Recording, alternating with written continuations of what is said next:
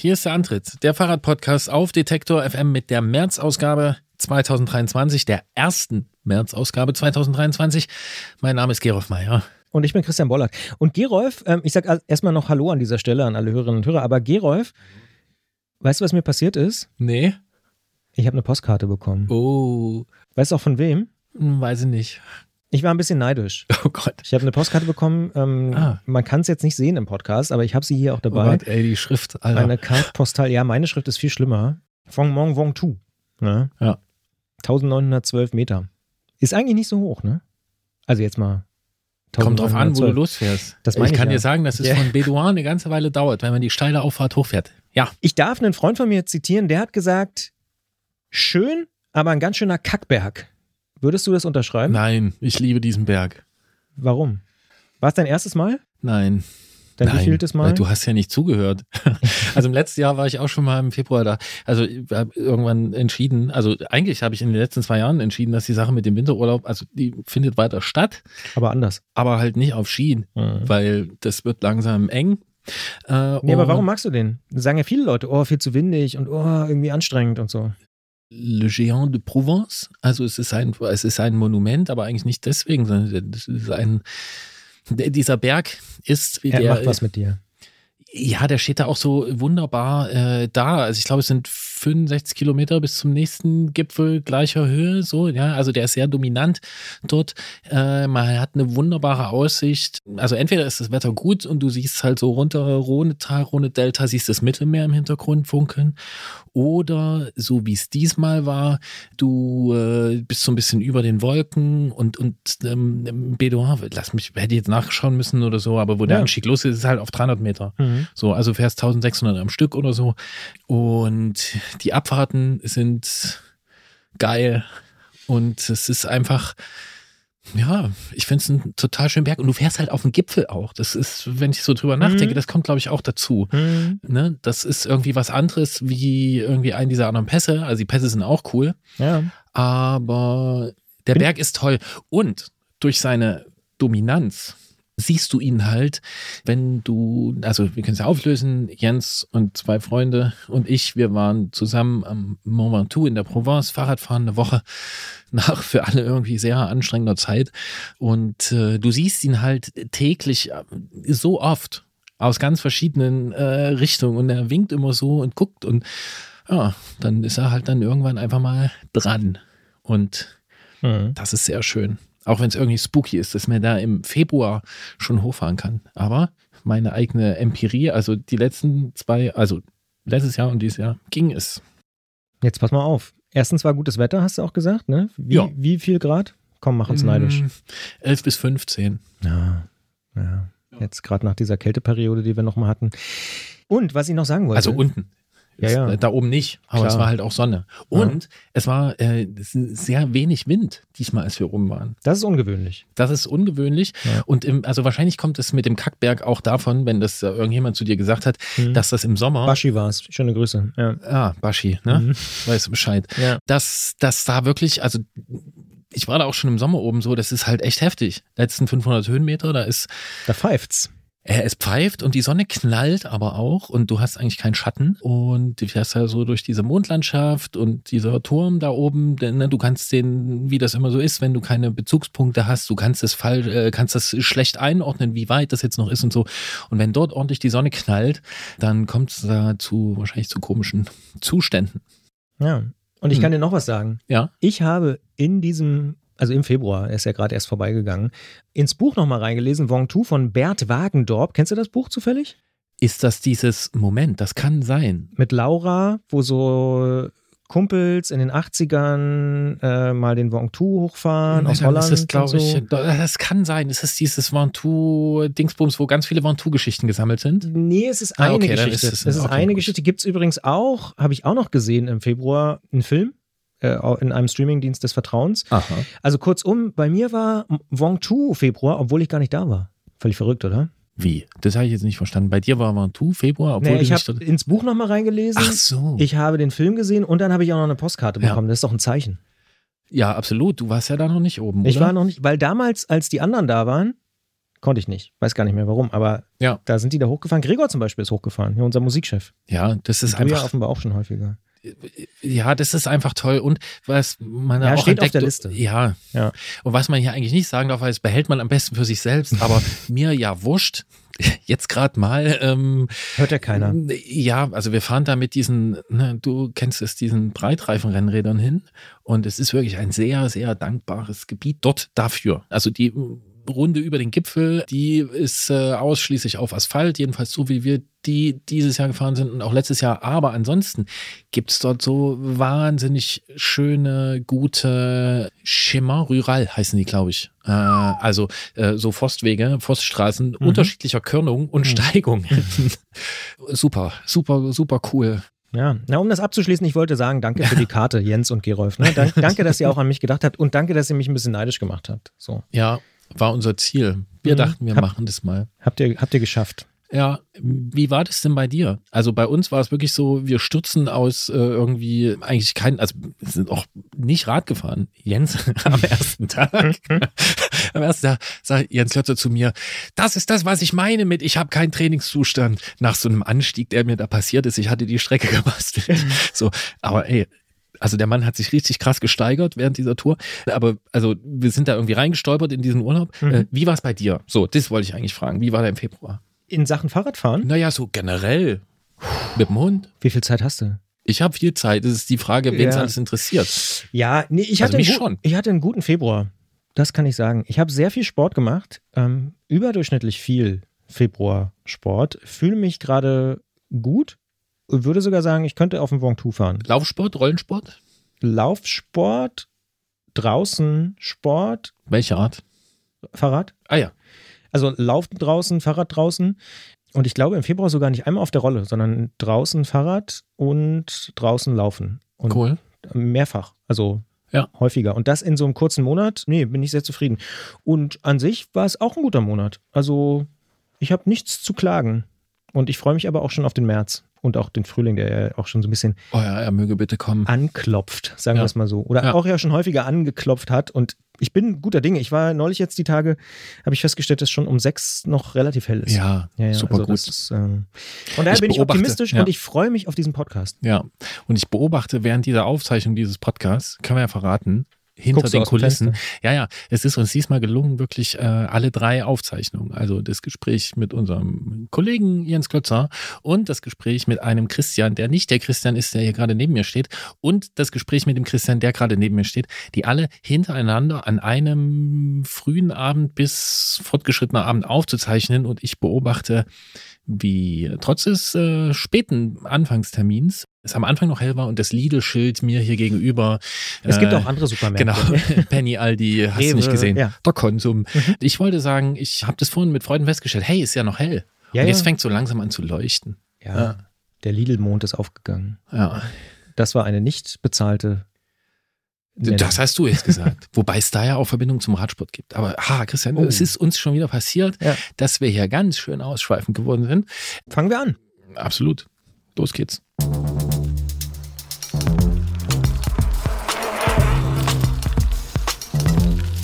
Antritt. Der Fahrradpodcast von Detektor FM. Bevor es losgeht, ein kurzer Spot. Bald starten ja wieder die Grand Tours mit viel sportlichem Ehrgeiz, medialer Berichterstattung und leider auch mit schlimmen Stürzen. Die Teilnehmenden sind hoffentlich gut abgesichert, denn im schlimmsten Fall müssen sie ihre Karrieren beenden, weil der Sturz es unmöglich macht, weiterhin zu fahren. Aber nicht nur im Sport, auch in jedem anderen Beruf kann eine Berufsunfähigkeitsversicherung sinnvoll sein. Der digitale Versicherungsmanager Clark kann euch helfen, die richtige Versicherung zu finden und schlägt euch passende Versicherungen vor. Und wenn ihr euch die Clark App holt und zwei eurer bestehenden Versicherungen hochladet, dann schenkt euch Clark mit dem Code Antritt34 einen 30 Euro Shopping-Gutschein. Den Link findet ihr in den Show Notes. Wir haben ja hier in einer der letzten Ausgaben im Februar mit Jens Klötzer darüber gesprochen, wie es aussieht, wie man, ja, ich sag mal, Luft in den Schlauch, in den Reifen reinbekommt. Und fast jedes Fahrrad braucht ja auch Luft da drin. Wie das alles geht und mit welchen Werkzeugen, aka Pumpen, man das machen kann, haben wir besprochen und darüber gesprochen. Und jetzt in dieser Ausgabe wollen wir uns mal ein bisschen der Frage stellen, wie bleibt die Luft da eigentlich drin? Also, wie funktioniert das? Das Stichwort lautet hier Ventil und was das genau macht, wie das funktioniert, das besprechen wir mit Jens und der erklärt es uns dann hoffentlich auch. Und danach begeben wir uns auf die nächste Ausfahrt des Monats und tauchen mit Christian, also dem Christian aus Hannover, nicht dem Christian, der hier neben mir steht, mit dem tauchen wir ein und ab in die Halfpipes des Gleis D, eben dort in Hannover. Christian hat dort einen Workshop besucht und wir sprechen drüber und lösen das auch ein bisschen auf. Was ist das überhaupt, das Gleis D? Und ähm, eine spannende Geschichte, so viel kann ich jetzt schon verraten. Zuerst allerdings gucken wir nochmal ganz genau auf die Ventile. Klingeln bei Klötzer. Die Technikfrage beim Antritt auf Detektor FM. Beim Fahrrad ist es ja, wie bei vielen anderen Themen auch, ziemlich schnell kommt man vom Hundertsten ins Tausendste und schwupps hat man sich vielleicht auch sogar ein bisschen verfranst. Unsere Aufgabe hier im Antritt ist es ja auch so ein bisschen, das alles mit fachkundiger Unterstützung zu strukturieren, zu organisieren und einen Überblick zu schaffen. Und darum haben wir uns einen Experten namens Jens Klötzer vom Tourmagazin in unser Tretboot geholt und mit ihm haben wir neulich über Luftpumpen gesprochen. Dabei ist uns klar geworden, wir müssen unbedingt auch über Ventile sprechen, denn die haben auch damit was zu tun, denn die Luft muss nicht nur in den Reifen gepumpt werden, sie muss auch dort bleiben. Wir wollen besser verstehen, wie das geht und wie es am besten geht und darum sprechen wir über Ventile mit Jens, diesmal nicht im Studio, wir sagen Hallo Jens in der Ferne. Hallo in der Ferne, ihr zwei. Jens, welche Funktion hat so ein Ventil? Warum braucht man das überhaupt?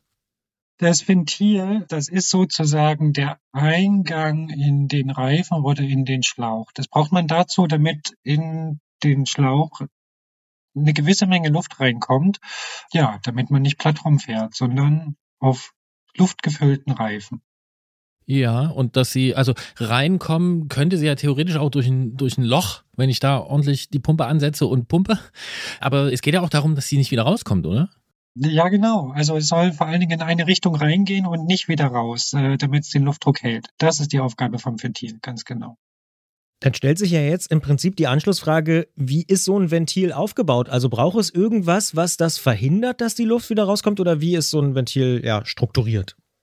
Ja, also klar braucht es was, was verhindert, weil es soll ja auch gleichzeitig die Tür offen halten für die Luft, die reinkommt. Das heißt, da muss sich was verändern.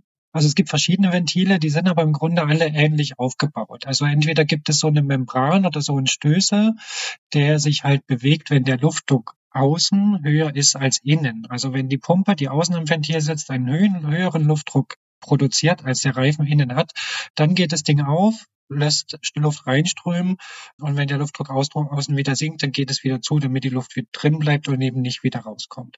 Das ist mal so die grundsätzliche Funktionsweise eines jeden Ventils, ja. Und jetzt hast du schon gesagt, es gibt natürlich wie bei den Pumpen auch verschiedene Ventilarten. Welche denn? Ja, also bleiben wir mal bei denen, die am Fahrrad verbreitet sind. Da kennen wir das, man bezeichnet es auch als Autoventil, weil die bei Autos sehr verbreitet sind. Das sind die, die so ein bisschen dicker sind. Und bei günstigen Mountainbikes und bei Trekkingrädern finden wir die recht häufig. Die können wir auch an der Tankstelle aufpusten. Und dann haben wir an sportlichen Rädern, da sind äh, die sogenannten Sclaveron-Ventile, das ist ein französischer Name. Ähm, die sind ein bisschen schlanker und haben noch so eine eigene Sicherungsmutter. Und am Fahrrad kennen wir noch die älteren Dunlop-Ventile, heißen die. Die sind so reingesteckt in so ein Röhrchen, die kann man auswechseln. Kennen viele vielleicht noch von ihren Kinderrädern. Die sind etwas kürzer als die Sklaveron-Ventile, aber funktionieren auch ähnlich. Ja, Dunlop oder Dunlop, den Namen, den haben wir ja schon in der letzten Aufzeichnung mit dir gehört. Jetzt habe ich aber noch zwei andere Ventilnamen im Kopf. Ich habe schon mal von einem französischen Ventil gelesen und ich habe schon mal von einem Presta-Ventil gelesen. Sind das jetzt noch zwei zusätzliche? Nee, das sind andere Bezeichnungen für das äh, Sklaveron-Ventil. Das heißt auch französisches Ventil. Und das Presta-Ventil ist meiner Erinnerung nach eine andere Bezeichnung für das Autoventil. Dann könnte man ja aber doch auch sagen, dass der Markt relativ überschaubar ist. Also es gibt diese drei Sorten und wenn ich jetzt mal so beobachte, wie ich persönlich äh, im Ventilkontakt war, dann habe ich das Gefühl, dass ich in den letzten Jahren relativ viel mit französischen Ventilen zu tun hatte und noch in den 90ern dieses Autoventil mit ist voll cool, kannst du an die Tankstelle fahren und selber aufpumpen, dass das so ein bisschen verschwindet. Täuscht dieser Eindruck? Nee, der Eindruck täuscht nicht. Also das äh, französische Ventil hat sich so tatsächlich als ja, wie will man sagen, ideal rausgestellt und äh, hat, glaube ich, den größten Marktanteil, wenn man das so bezeichnen möchte. Und warum? Kann ich mir auch nur zusammenreimen. Es hat so ein paar Vorteile. Also es lässt sich zuschrauben, dadurch verträgt es nicht so leicht. Das kann beim Autoventil eher passieren, wenn keine Ventilkappe drauf ist. Dadurch, dass es zugeschraubt ist, ist es auch relativ sicher.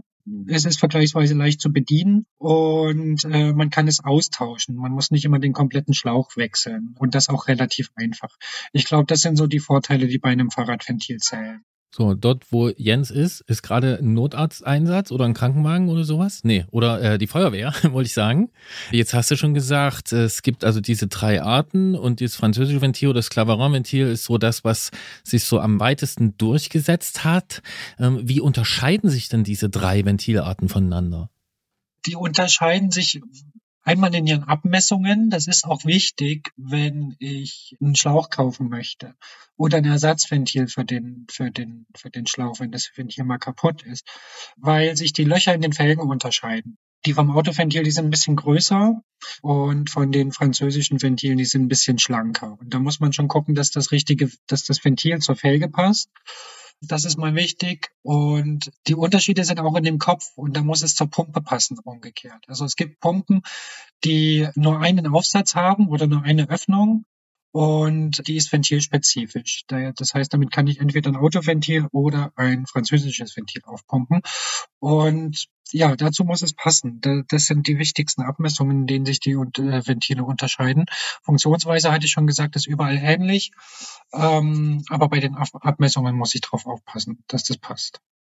Ich hätte mal noch eine Nachfrage zum französischen Ventil, weil du auch gerade gesagt hast, das sieht ein bisschen so ja. aus, als ob sich das gerade so durchsetzt in den letzten Jahren. Ich habe davon relativ vielen Menschen gehört, dass sie immer mal wieder das Problem haben, dass der Ventilkopf so rausfliegt. Ist das was Spezifisches? dass der Ventilkopf rausfliegt. Also die, die lassen sich ja festschrauben und der fliegt halt raus, wenn er nicht richtig festgeschraubt ist dann pfeift auch die Luft raus. Das lässt sich aber lösen. Was bei den französischen Ventilen relativ häufig passiert, das ist auch eine Schwachstelle, ist, dass der kleine Kopf oben abbricht. Also wenn man den aufschraubt und dann die Pumpe irgendwie schief aufsetzt oder da dran rumbiegt, dann bricht er relativ leicht ab. Dann funktioniert das Ventil grundsätzlich zwar noch, aber man kann es nicht mehr zuschrauben. Das ist eine Schwachstelle, die diese Ventile haben. Ich weiß nicht, ob das gemeint ist. Das könnte sein und ich habe, also ich kenne nicht die Leute, die Christian kennt, wo der immer rausfliegt. Das klingt sehr dramatisch, aber ab und zu äh, bekomme ich mit, dass dann Leute irgendwie fragen, ja, wie, wie pumpe ich denn hier überhaupt auf, auf dieses französische Ventil? Ne? Weil beim Dunlop-Ventil und beim Autoventil ist relativ selbsterklärend. Kappe ab, wenn die drauf ist, Luftpumpe angesetzt, gepumpt und wenn das Ding funktioniert, dann haut das auch hin mit dem Aufpumpen. Beim Französischen ist es ein bisschen anders. Willst du noch mal ganz kurz beschreiben, wie man da vorgehen muss? Ja, das ist so, so, so ein beliebter Fehler, wenn man, wenn man mit so einem Ventil zum ersten Mal zu tun hat. Der Trick ist, dass man diese Ventile aufschrauben muss, habe ich vorhin schon mal gesagt. Die haben so eine Schraubsicherung oder wie so ein Schraubverschluss. Das heißt, erst muss die Kappe runter und unter der Kappe ist nochmal so ein kleines Rändelrädchen. Das muss ich nochmal aufdrehen bis zum Anschlag nicht ganz abschrauben, weil erst dann kann sich dieser Ventilstößel bewegen. Erst dann kann das Ventil öffnen. Wenn ich die Schraube da nicht aufdrehe, dann geht keine Luft rein, dann äh, kann ich die Pumpe noch so fest zusammendrücken. Das funktioniert nicht. Genau, aufschrauben, dann funktioniert das Ventil wie ein Ventil. Man kann die Luft aufpumpen und wenn man dann fertig ist, wieder zuschrauben, damit kein Schmutz reinkommt und das sich nicht von selbst öffnet. Das ist alles. Jetzt haben wir so ein bisschen die Grundlagen geklärt und auch gleichzeitig gelernt, wie ich finde, dass wir diese drei Arten haben und sich da ja offensichtlich in den letzten Jahren nicht so wahnsinnig viel verändert hat. Sind die noch auf der Höhe der Zeit oder werden die auch weiterentwickelt? Die werden weiterentwickelt, aber auf ähm, ja, wie soll ich sagen, über die eigentliche Ventilfunktion hinaus. Bei Fahrrädern ist ja dieses Schlauchlos-Thema ein relativ großes in jüngeren Jahren. Das heißt, ich fahre nicht mehr mit einem Schlauch, wie man es bekannt ist, wo das Ventil fest drin ist oder einvulkanisiert ist, sondern mit so einer Dichtmilch. Und nur der Reifen sitzt auf der Felge und alle Ritzen werden von so einer Dichtmilch abgedichtet. Und das Ventil ist fest in die Felge eingeschraubt. Diese Ventile, die werden dann tatsächlich weiterentwickelt, weil dann versucht man die an diese Tubeless-Technologie anzupassen. Das heißt, sie brauchen ein bisschen mehr Durchlass. Für Tubeless-Reifen ist es gut, wenn ich viel Luft in hoher Geschwindigkeit in den Reifen kriege. Und dafür werden diese Ventile optimiert. Sie werden auch dahingehend optimiert, dass sie diese Flüssigkeiten drin behalten, dass man diese Flüssigkeiten überhaupt einfüllen kann. Auch dafür dienen die Ventilstutzen heutzutage und äh, dass sie von dieser Flüssigkeit nicht so leicht verklebt werden. Auch das ist ein Entwicklungsziel bei so kleinen Teilen wie Ventilen. Ja. Das heißt, die passen sich da schon irgendwie äh, darauf an, auf diese neuen Aufgaben, die sie quasi zu bewältigen haben. Also viel Luft durch und Flüssigkeit durch. Wenn man sich das jetzt mal anschaut, in meiner Erinnerung ist so ungefähr vor einem Jahr sind vielleicht diese neueren, naja, ich weiß gar nicht, ob sie noch französische Ventile heißen, aber diese neueren Ventile dieser Art aufgetaucht. Wenn ich da schaue, da kostet so ein Satz, weiß nicht, kann man 40 Euro für loswerden, für ein klassisches Paar äh, Sklaveron-Ventile, für die Tubeless-Nutzung, die kriege ich auch schon mal für einen Zehner. Was würdest du sagen? Hast du schon mal mit diesen neuen Ventilen, mit diesen neuen französischen Ventilen was zu tun gehabt? Und wie würdest du es beurteilen? Also ja, ich habe da schon mal was damit zu tun gehabt. Das sind halt Feinheiten. Also ich würde keine 40 Euro für Ansatzventile ausgeben. Ich würde jedem raten, darauf zu verzichten, weil es gibt auch eine Gewichtsersparnis, wenn die, wenn die Dinge aus Alu gedreht sind. Aber die ist bei den kleinen Teilen sehr, sehr niedrig und die Funktionsvorteile sind nicht besonders groß. Also wichtig ist, dass man den Ventileinsatz, also dieses bewegliche Ding, dass man das ausschrauben kann, mit einem Werkzeug. Das ist eigentlich mal das Wichtigste, weil dann hat man die ganzen Vorteile schon vor einem liegen, nämlich den größeren Durchlass und auch die große Öffnung, dass man Milch reinkippen kann. Das funktioniert eigentlich allen, mit, mit allen Ventilen, wo man den Einsatz aus dem Schaft herausschrauben kann. Und die gibt's auch deutlich günstiger für den Fall, dass es dann trotzdem nicht klappt mit dem berühmten Plop beim Tubeless-Reifen äh, setzen und dem Einfüllen, kann es dann helfen, weil manchmal lässt sich dann einfach nicht so viel Druck aufbauen, weil das klassische Ventil so wenig Luft vergleichsweise durchlässt. Also kann es da eine Möglichkeit sein, dass man dann doch die 40 Euro investiert oder 30, wenn man Glück hat? Das ist das, was ich eben gemeint habe. Ich glaube, man kann sich das sparen, weil wenn man den Ventileinsatz rausdreht aus dem Schaft, dann ist eine große Öffnung da, durch die man viel Luft reinbekommt und mit dem man so einen Tubeless-Reifen erstmal in den Sitz bekommen kann. Und wenn es einmal plopp gemacht hat, wie du so schön sagtest, dann kann man das Ventil wieder reinschrauben und ganz normal aufpumpen. Aus meiner Sicht lohnen sich so teure Ventile nicht. Jetzt sind wir ja bei Aufzeichnung dieser Episode noch mittendrin in der Heizperiode und das ist tatsächlich der einzige Bereich, wo ich regelmäßig mit Ventilen zu tun habe, nämlich mit dem Heizungsventil, was ab und zu mal entlüftet werden muss. Und da habe ich mich gefragt, gibt es am Fahrrad eigentlich neben der Luft noch andere Ventile? Ja, es gibt an Mountainbikes jede Menge Ventile, nämlich im Fahrwerk, bei den Federgabeln und bei den Dämpfern. Äh, das wäre was, wo mir sofort Ventile einfallen. Und das ansonsten darüber hinaus, es gab mal eine Luftdruckschaltung, eine Downhill-Schaltung von Shimano, die hatte auch Ventile. Und wenn wir an hydraulische Bremsen denken, das sind jetzt keine Luftventile, aber da wird auch das ein oder andere Ventil im Hebel beteiligt sein. Dann bleiben wir mal bei den Ventilen, also an äh, Federgabeln und an Dämpfern und ich glaube an, äh, oder ich weiß an äh, äh, sogenannten Schnippi-Stützen, also Stimmt. höhenverstellbaren ja. Sattelstützen, so wie sie im Mountainbike-Sport sehr verbreitet sind. Da gibt es auch oft Ventile. Was sind das für Ventile, die da dran sind? Also im Grunde funktionieren die ähnlich, die zum Einstellen zumindest, weil da kann man nämlich Luft aufpumpen, das als Fahrwerkspolster dient. Und somit, so kann man da die Härte einstellen, beziehungsweise die Geschwindigkeit, mit der so ein Ding wieder ausfedert. Das sind sogar Ventile oft, wie ich gesehen habe, die die gleiche Konstruktion haben, damit man auch da also keine klassischen Luftpumpen, da gibt es dann extra äh, Federluftpumpen dazu, aber im Grunde werden da die gleichen Ventile eingebaut, damit die gleichen Köpfe verwendet werden können. Die sehen so aus und sind so aufgebaut wie ein Autoventil, ne? Ja, genau, genau, genau. Dann ja. äh, passen die Pumpenköpfe entsprechend. Ja, und jetzt hast du uns dann schon jetzt hier den Wind aus den Segeln der Hoffnung genommen, ähm, weil wenn sie aussehen wie ein Autoventil, dann könnte man ja sagen, Christian Bollert, der über zwei Pumpen verfügt, nämlich eine Minipumpe und eine Standpumpe, wie wir gelernt haben beim letzten Mal, der könnte auch an einem Mountainbike, was er vielleicht demnächst besitzen wird, auch seinen Dämpfer aufpumpen. Hast aber gesagt, man braucht eine Spezialpumpe dazu. Wozu denn das schon wieder? Das ist ja die nächste Pumpenart. Das ist die nächste Pumpenart, ja. Aber so Fahrwerke sind sehr, sehr feinfühlig und die arbeiten mit geringen Luftmengenunterschieden und ganz kleinen Luftdruckunterschieden. Und deswegen sind diese Pumpen relativ klein und vor allen Dingen sind sie dünn.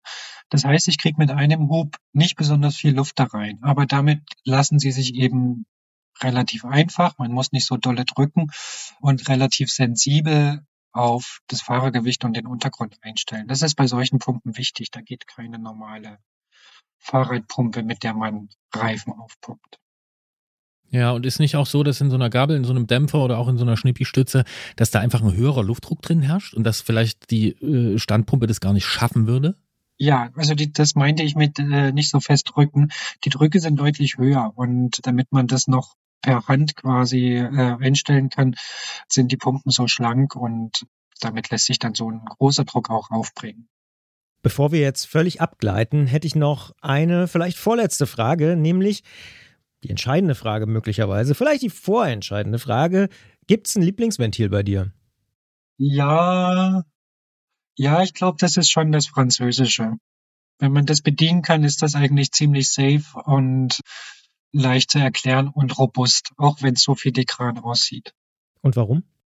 Weil ich damit einfach so viel umgegangen bin und weil die an so vielen Fahrrädern zu finden sind und wie gesagt, weil ich am Anfang auch welche kaputt gemacht habe, aber sobald man weiß, wie sie funktionieren, das eigentlich nicht mehr passiert und ich super mit denen zurechtkomme. Das ist so ein Produkt, an dem mir nicht viel einfällt, was man noch verbessern könnte. Und stimmt es eigentlich, dass das französische Ventil auch das druckstabilste ist? Also, dass es den einmal im Schlauch oder im Reifen aufgebauten Luftdruck am besten hält? Das ist gut möglich. Das weiß ich offen gesagt nicht, aber ein Indiz dafür wäre, dass das Autoventil überwiegend an Mountainbikes zu finden ist, wo, der, wo die Drücke nicht so hoch sind. Also so zwei, maximal drei Bar. Und an Rennrädern, wo die Drücke bei Bahnrädern bis zu 11, 12 Bar hochgehen, schon immer das französische Ventil das Ventil der Wahl war. Das könnte dafür sprechen. Dann kommen wir vielleicht jetzt ganz am Schluss zur vielleicht wirklich entscheidenden Königsfrage, weil ich auch weiß, dass viele Hörerinnen und Hörer da möglicherweise hyperventilieren, wenn sie sich entscheiden müssen. Ventilkappen, ja oder nein? Jein. Inzwischen bin ich auch kein Feind mehr davon. Also gerade so an, an Reiserädern, Gravelbikes, die viel im Matsch bewegt werden und im Dreck, da lasse ich sie dann doch immer mal wieder drauf. Ich habe sie früher immer weggeschmissen, weil ich irgendwie der Meinung war, die braucht's nicht. Vor allen Dingen beim Rennrad sind sie wirklich unnötig. Aber sobald irgendwie Alltagsdreck, Regen, Wasser, Salz äh, ins Spiel kommen, würde ich sie lieber drauf lassen, weil die feine Mechanik dann länger hält. Das müssen wir vielleicht jetzt zum Kontext erklären, ne? wenn du schon sagst, ich bin kein Feind mehr davon.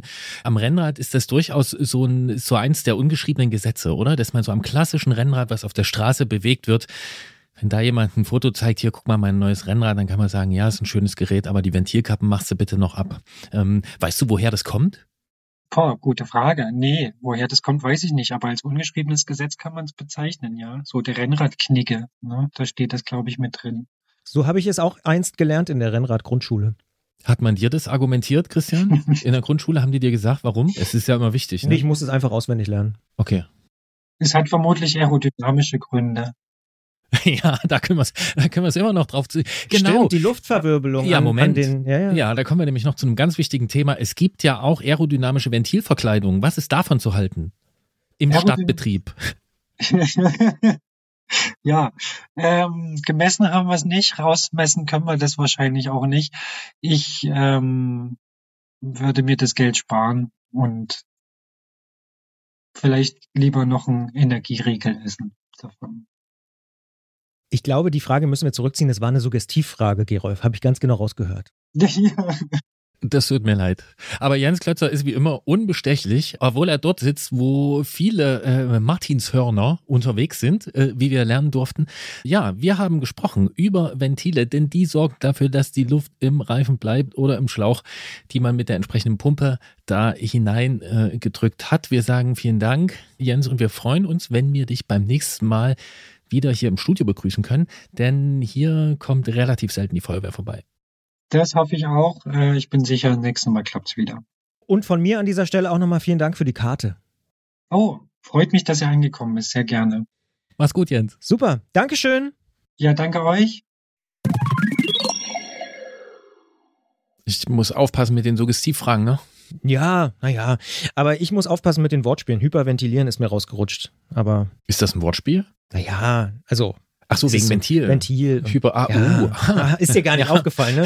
Naja. Nee. So kenne ich dich. Ja. Aber ähm, so runtergeschoben. ja, hast du was gelernt? Ja, ich habe tatsächlich gelernt, dass das französische Ventil, wie ich es ja auch nenne, äh, oder wie du eben sagst, Claveron, äh, ähm, dass sich das wirklich ein bisschen durchsetzt. Da bin ich mal noch äh, gespannt, ob das wirklich so, weil in meinem Bauchgefühl ist es so an Stadträdern noch nicht so der absolute Standard, aber offensichtlich äh, ist das echt so ein Ding. Und ähm, ja, beim ganzen Thema Tubeless, das ist ja nochmal so ein eigenes Ding. Ne? Da ähm, lerne ich ja noch viel dazu, dank euch. Ja. Ich finde es, ich finde es interessant, dass die, oder na, eigentlich schlüssig, aber ich finde, man kann so gut daran sehen, ne? wenn sich irgendwie der Einsatz ändert, äh, die Randbedingungen ändert, dann ändern sich auch die Teile, die da involviert sind. Also zum Beispiel das Ventil mit diesen, die da zum Beispiel diesen größeren Durchfluss haben. Also Jens hat sicher recht, man braucht das nicht unbedingt. Aber vielleicht auch beim Mountainbike, äh, wo es um größere Luftvolumen geht oder so, ist das, glaube ich, echt ein Punkt. Also da scheinen jetzt in, in relativ kurzer Zeit kommen da immer mehr dieser, dieser neuen, äh, wie soll ich sagen, luftdurchlässigeren Ventile, auch wenn es komisch klingt. Ja, ja. Ja, aber ist mal wieder krass, ne, was so ein kleines Teil, also was da eigentlich alles so zu sagen gibt. Definitiv. Und ich warte trotzdem noch, äh, ich meine, Jens hat es ganz gut erklärt, mir passiert es auch selten, aber ich warte noch auf die technische Entwicklung, dass das kleine Ding da vorne nicht mehr so ganz lavede ist, nicht mehr so ganz, äh, der Nupsi, das vordere Teil des französischen Ventils, nicht mehr so leicht sich verbiegen lässt und verdüdeln lässt. Ja. Ja, Lavede ist natürlich ein sehr schönes, äh, ein sehr schönes Wort, was du hier eingebaut hast. Das passiert echt, glaube ich, oft, dass Ja, das so ein bisschen abbiegt Ja. oder sich verbiegt und dann vielleicht auch abbricht. Dann versucht man es zurückzubiegen und dann bricht's. Genau. Ja. Genau. Und jetzt sprechen wir über eine Ausfahrt des Monats von Christian. Christian, der nicht hier neben mir im Studio steht.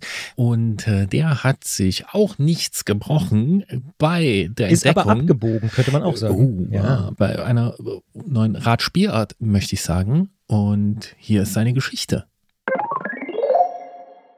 So langsam könnte man sich fragen, warum machen wir das hier alles immer, dieses Reden über Fahrräder, ist aber ganz einfach aufgelöst.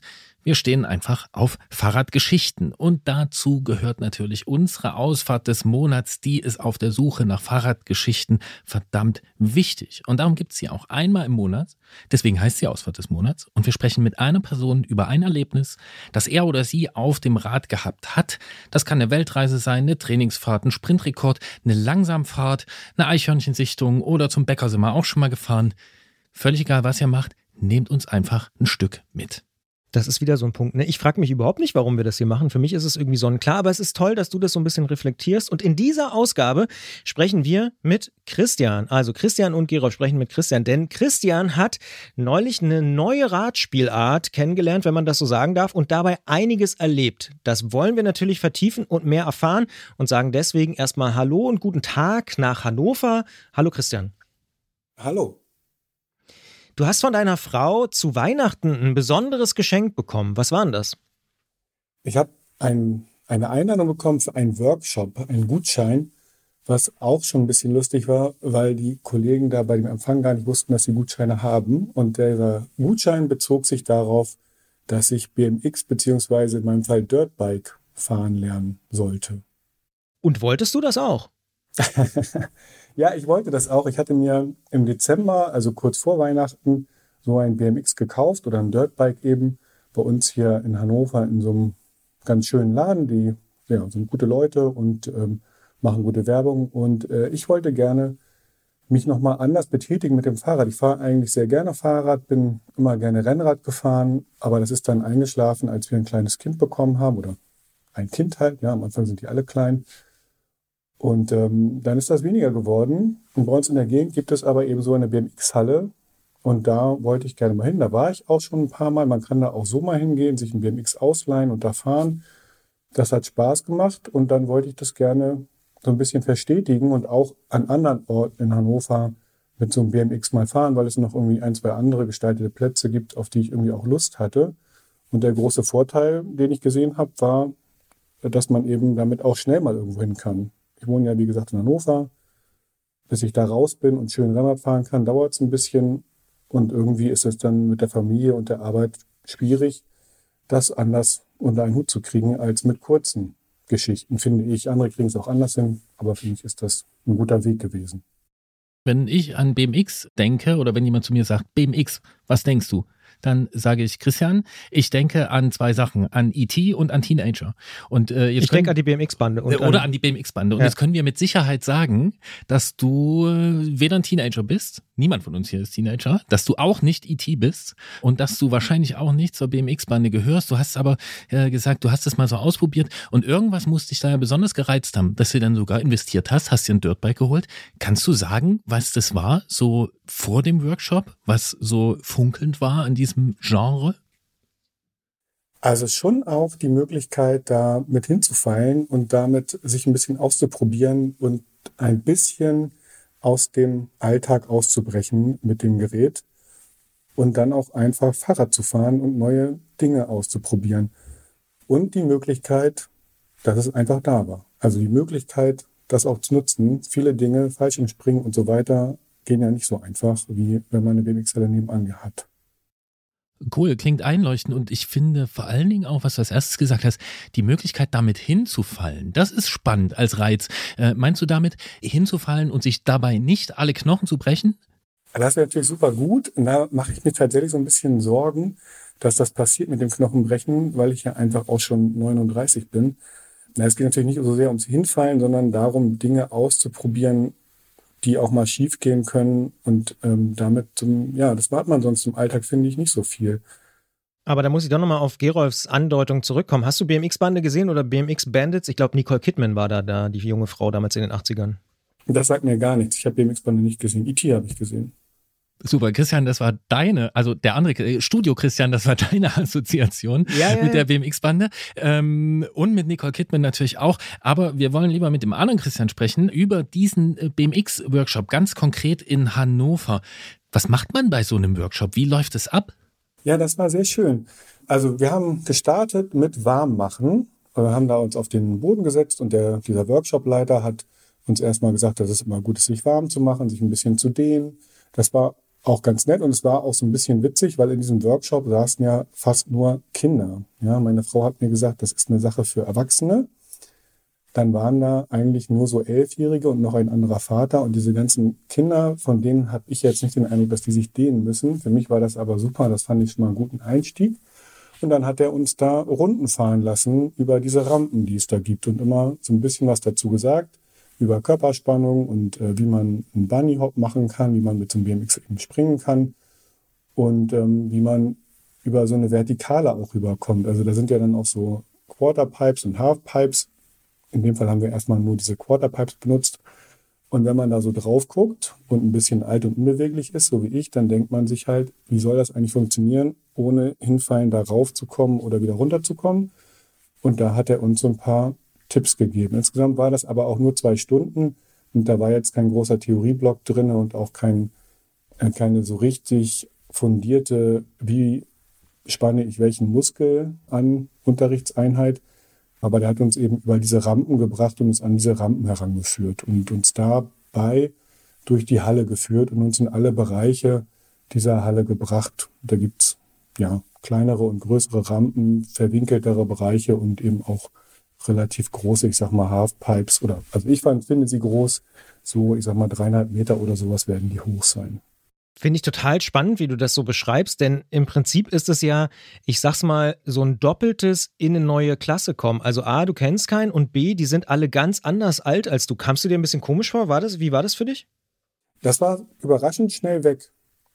Ich fand es erst auch komisch, aber ich hatte damit auch so ein bisschen gerechnet. Es sollte ja laut Geschenk ein Workshop für Erwachsene sein. Da habe ich mich halt gefragt, wo soll das herkommen? Also wo sollen diese Erwachsenen herkommen, die mit über 30 anfangen, BMX zu fahren? Wie viele davon soll es geben? Das war dann auch schon nicht mehr so das Wording, als ich an der Kasse war eben, sondern da hieß es dann, es ist hier für alle Altersgruppen von 6 bis 66. Das konnte ich dann auch schon nicht so richtig glauben und im Endeffekt waren es eben ja ein Haufen Elfjährige und noch ein anderer Vater, der seine Tochter begleitet hat, was ich sehr schön fand. Und dadurch glaube ich, dass das Alter so völlig ein anderes war, war ich denen egal und die waren mir dann irgendwie auch egal. Und dann ging das irgendwie ganz gut, dass ich mit diesem Workshopleiter immer mal geredet habe, ihn irgendwas gefragt habe und da so ein bisschen mein Ding gemacht habe mit Unterstützung von ihm. Das hat gut geklappt. Also die Jugendlichen hatten, glaube ich, da mehr Probleme miteinander. Da kann ich mich auch selber gut erinnern. Ne? Also wenn man so elf ist, das sind andere Elfjährige, die sind irgendwie cooler als man selber. Und da haben dann eben ein paar von denen auch abgebrochen oder sich irgendwas nicht getraut. Und diese ganze Thematik von, wer ist hier eigentlich der Coolste, das hatte ich ja gar nicht und konnte von daher dann total entspannt durch diesen zweistündigen Workshop gehen. Du hast eben gesagt, ihr wart euch so ein bisschen egal. Also heißt das, äh, du hast eigentlich hauptsächlich mit dem Workshopleiter zu tun gehabt oder kam es da auch zu einer Art, ich will jetzt nicht sagen Verbrüderung oder so, aber man ist dann halt schon irgendwie halt, wie Christian sagt, in einer Klasse. Ähm, also hast du mal mit so einem Elfjährigen abgefaustet oder so? Abgefaustet. Nee, also wir haben schon, wir haben die gleichen Bereiche genutzt, ne, mussten schon uns auch angucken, wer fährt jetzt in die Rampe runter. Das hat auch geklappt, da waren wir schon sozusagen eine Klasse. Aber dass jetzt irgendwie man sich gegenseitig gesagt hätte, hey, was hast du da Cooles gemacht? Das ist eigentlich nicht passiert. Die meisten haben ja auch nichts Cooles gemacht. Und die, die was Cooles gemacht haben, waren dann auch so ein bisschen zu cool für den Rest der Klasse und wollten da dann auch keine Faust von haben. Okay, also die übliche Gruppendynamik. Jetzt sagst du, äh, zwei Stunden äh, waren das. Das klingt für mich ziemlich schnell. Also wenn ich mir so eine Halle vorstelle mit Halfpipes, Quarterpipes und allem, was du genannt hast, so, das ist ja eine, wie sagt man, eine ziemlich steile Lernkurve. Ja, hatte ich auch den Eindruck. Also für mich hatte ich den Eindruck einer steilen Lernkurve, weil am Ende sind wir eben diese Rampen runtergefahren, an die ich mich so schnell nicht rangetraut hätte. Das fand ich ziemlich gut. Und dann ist es aber auch so, dass, glaube ich, viel einfach auch funktioniert. Also ich bin ja vorher auch schon mal Fahrrad gefahren und irgendwie geht es überraschend einfach. Ich glaube aber auch, dass ich jetzt an so einem Punkt stehe, wo es komplizierter wird und wo man mit sozusagen eine halbe Stunde Sonntagabend oder mal eine Stunde am Samstag nicht so richtig weiterkommt, weil man muss ja den Körper auch irgendwie überlisten in so einem Sport. Ne? Man muss irgendwie hochspringen, wenn man in so einer Rampe ist, in der Vertikalen ist und dann umdrehen. Und da ähm, will mein Körper irgendwie nicht so richtig hin. Und da muss ich, glaube ich, mehr Zeit investieren, als ich könnte. Also ich bin so ein bisschen gespannt, wie es da im nächsten weitergeht, ob ich mich noch weiterentwickeln kann. In dieser Geschwindigkeit wahrscheinlich eher nicht. Mal schauen. Gibt es da was, wo dein Kopf sagt, das würde ich gerne machen, aber dein Körper ist noch nicht so ganz in der Lage? Also ich habe mich doch gar nicht so richtig rangefragt. Was ich gerne machen würde, wäre so eine schräge Ebene hochfahren, hochspringen und dann umdrehen, sozusagen so ein 180 zu machen. Da bin ich aber so weit weg, dass mein Körper noch nicht verweigert hat, weil mein Kopf es noch gar nicht so richtig abgefragt hat. Aber da, glaube ich, falle ich ziemlich sicher hin und prelle mir dann das Handgelenk. Und von den, also muss dazu sagen, Christian, also Studio Christian, nickt wissend. Ähm, wahrscheinlich macht er auch immer 180s, wenn er hier morgens einparkt. 360s. Äh, ja. Hm. 720, wir hatten ja. Nein, was ich dich fragen wollte, das ist jetzt das, was du gerne noch machen würdest, Christian, was du gerne noch lernen würdest. Gibt es denn was, wo du sagst, das ist bis jetzt mein coolster Move? Also wenn ich meiner Frau zeigen will, dass sich das gelohnt hat mit dem Kurs, dann zeige ich ihr diesen Trick. Gibt's sowas? Richtige Tricks kann ich noch nicht, aber wenn ich etwas zeigen wollen würde, dann wäre das ein Sprung über eine sogenannte Spine. Das sind quasi zwei Quarterpipes, die man aneinander schiebt, wo man ja eben die eine hochfährt und dann über den Rücken, heißt es möglicherweise, weil es irgendwie Spine heißt, in die andere reinspringt. Das finde ich ziemlich aufregend, ehrlich gesagt. Ah, weil das so ein, ne, so ein, wie so ein Grad ist, ne? Also wie so ein Rückgrat. Bin, also nee, nicht ja. wie so ein Rückgrat beim Menschen, aber daher bei Menschen gibt es ja auch ein Spine, ne? Aber das ist so, ja, so spitz, ne? Mhm, genau. Ja, also da würde ich jetzt mal sagen, Studio Christian würde das noch nicht so hinkriegen. Aber der, mal sehen, ob er es mhm. nach zwei Stunden kann. Ja, aber das ist ein anderes Thema. Definitiv. Was mich interessieren würde, weil du es auch schreibst, und äh, da sind wir eigentlich wieder beim Thema Altersunterschied, äh, dass auch dein Sohn total fasziniert ist und, und vor allen Dingen vom Springen.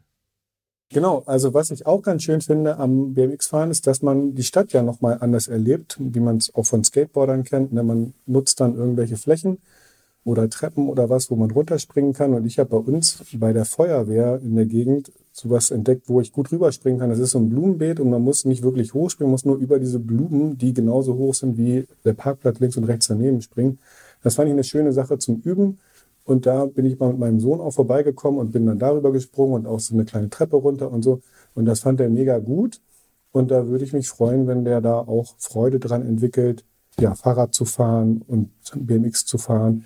Also vor allem Fahrrad zu fahren eigentlich als, als sportliche Spaßbeschäftigung. Das macht er bisher eher so, um von A nach B zu kommen. Und wenn er da in einen sportlichen Gedanken zum Fahrradfahren kommt, das fände ich richtig gut. Also ohne jetzt anderen aus Hannover zu nahe treten zu wollen, aber ich würde ja sagen, du bist der coolste Papa aus Hannover. ich fand den Vater, der seine Tochter begleitet hat, auch ziemlich cool. In diesem das Workshop. Stimmt. Ich weiß nicht, ob ich das schon erwähnt habe. Das hast du vorhin, glaube ich, erwähnt. Geschrieben hast du es uns auch. Ja, ähm, du hast es erwähnt. Ich wollte noch nachfragen, äh, wie alt ist dein Sohn? Der ist vier. Das heißt, so schnell soll er noch nicht anfangen, Treppen runterzuspringen.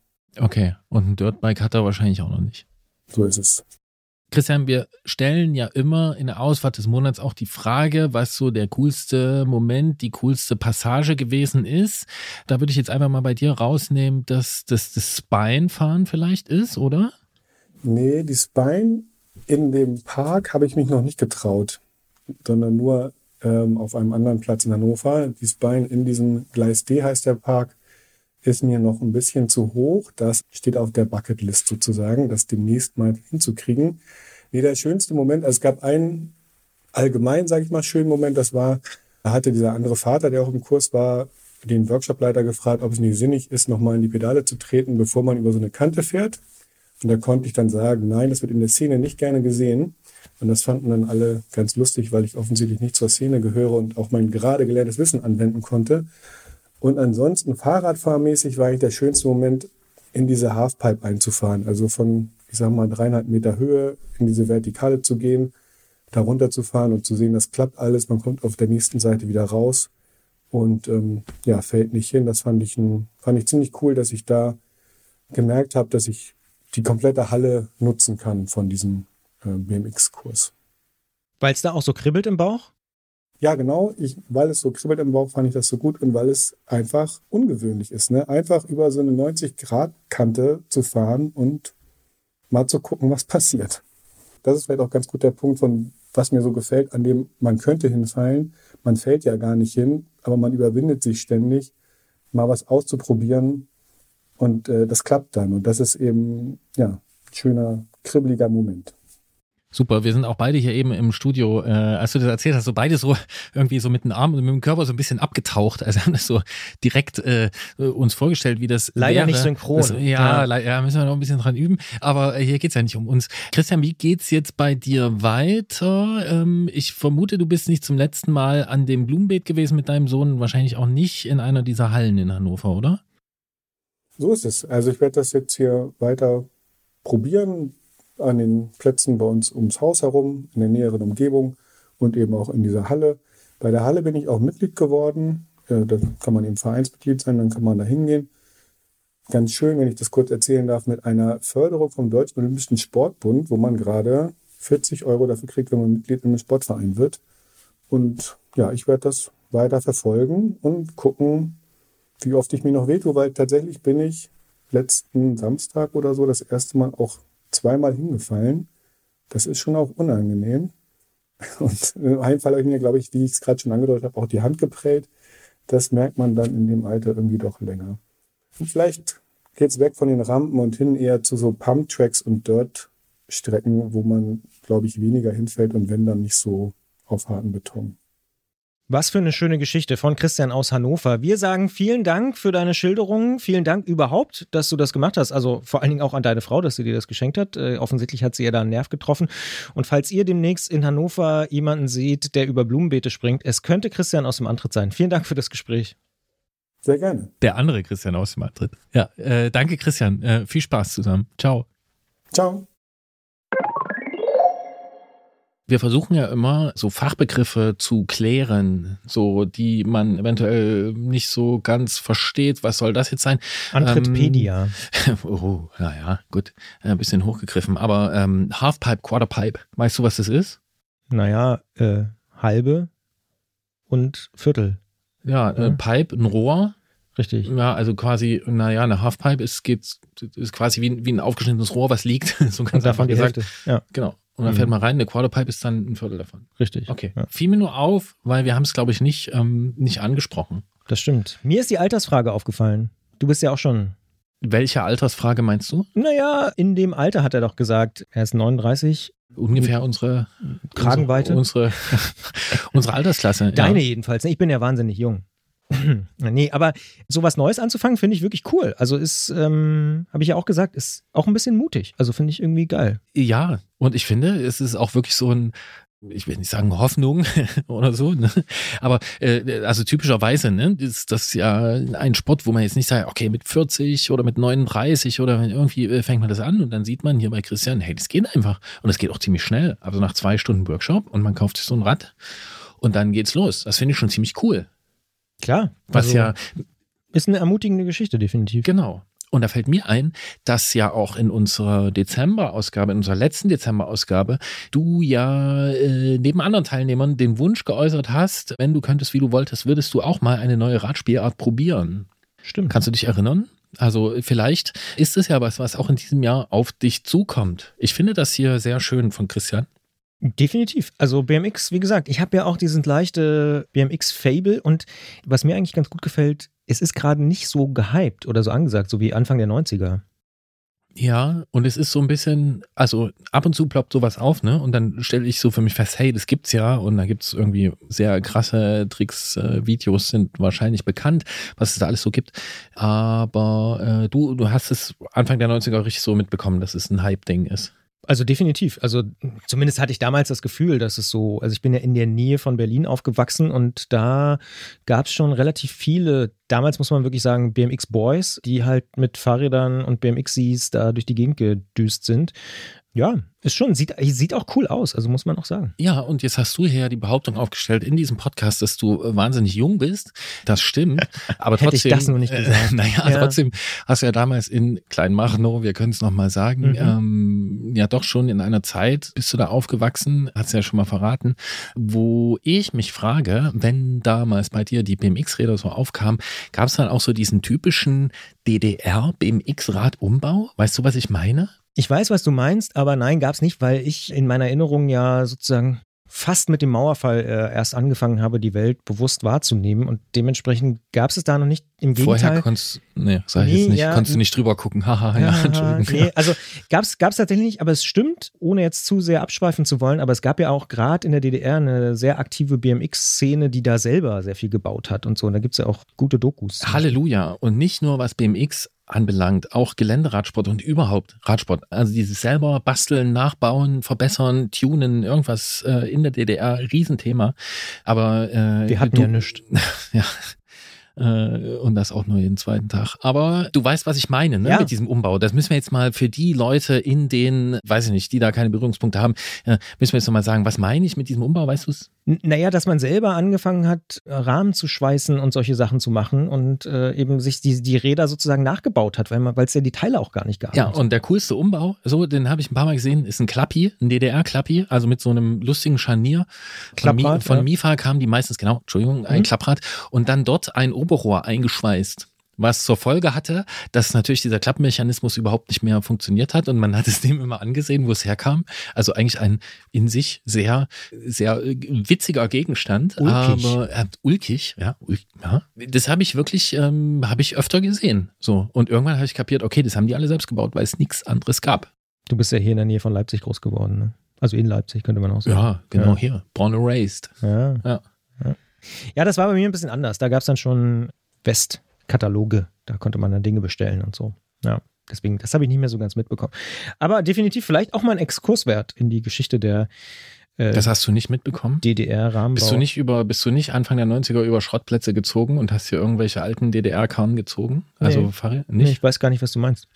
Oh, wir haben, wir haben geerntet. So, Ja. Das wurde alles, äh, wurde alles äh, recycelt, getuned und irgendwas, aber geschweißt wurde damals noch nicht, also jedenfalls nicht bei mir.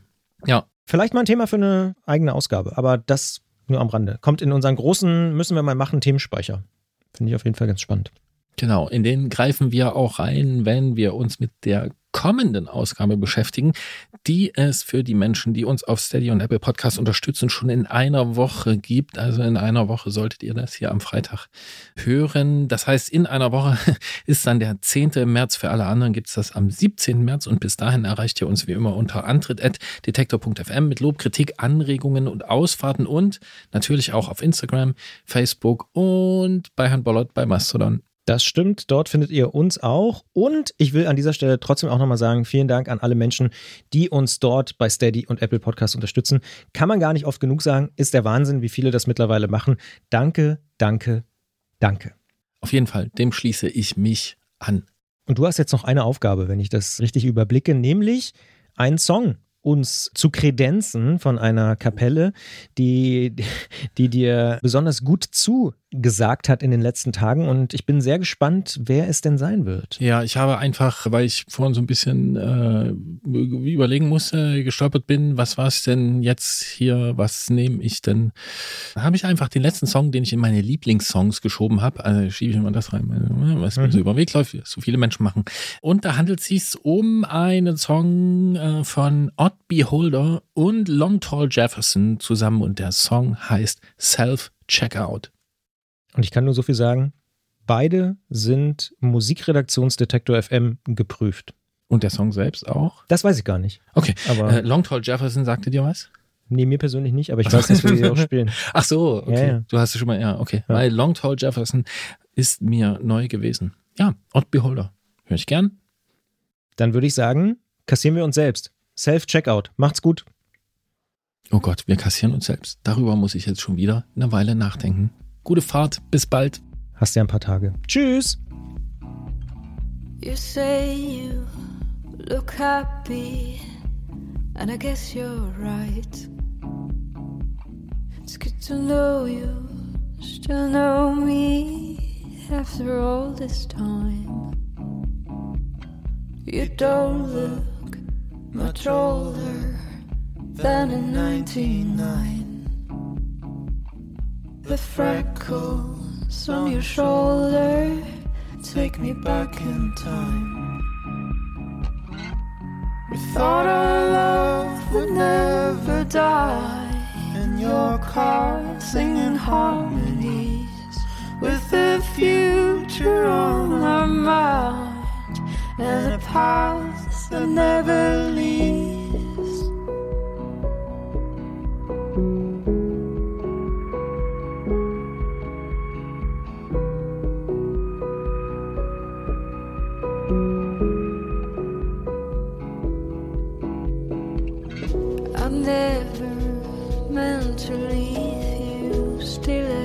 Somehow. I know it's too late to say I'm sorry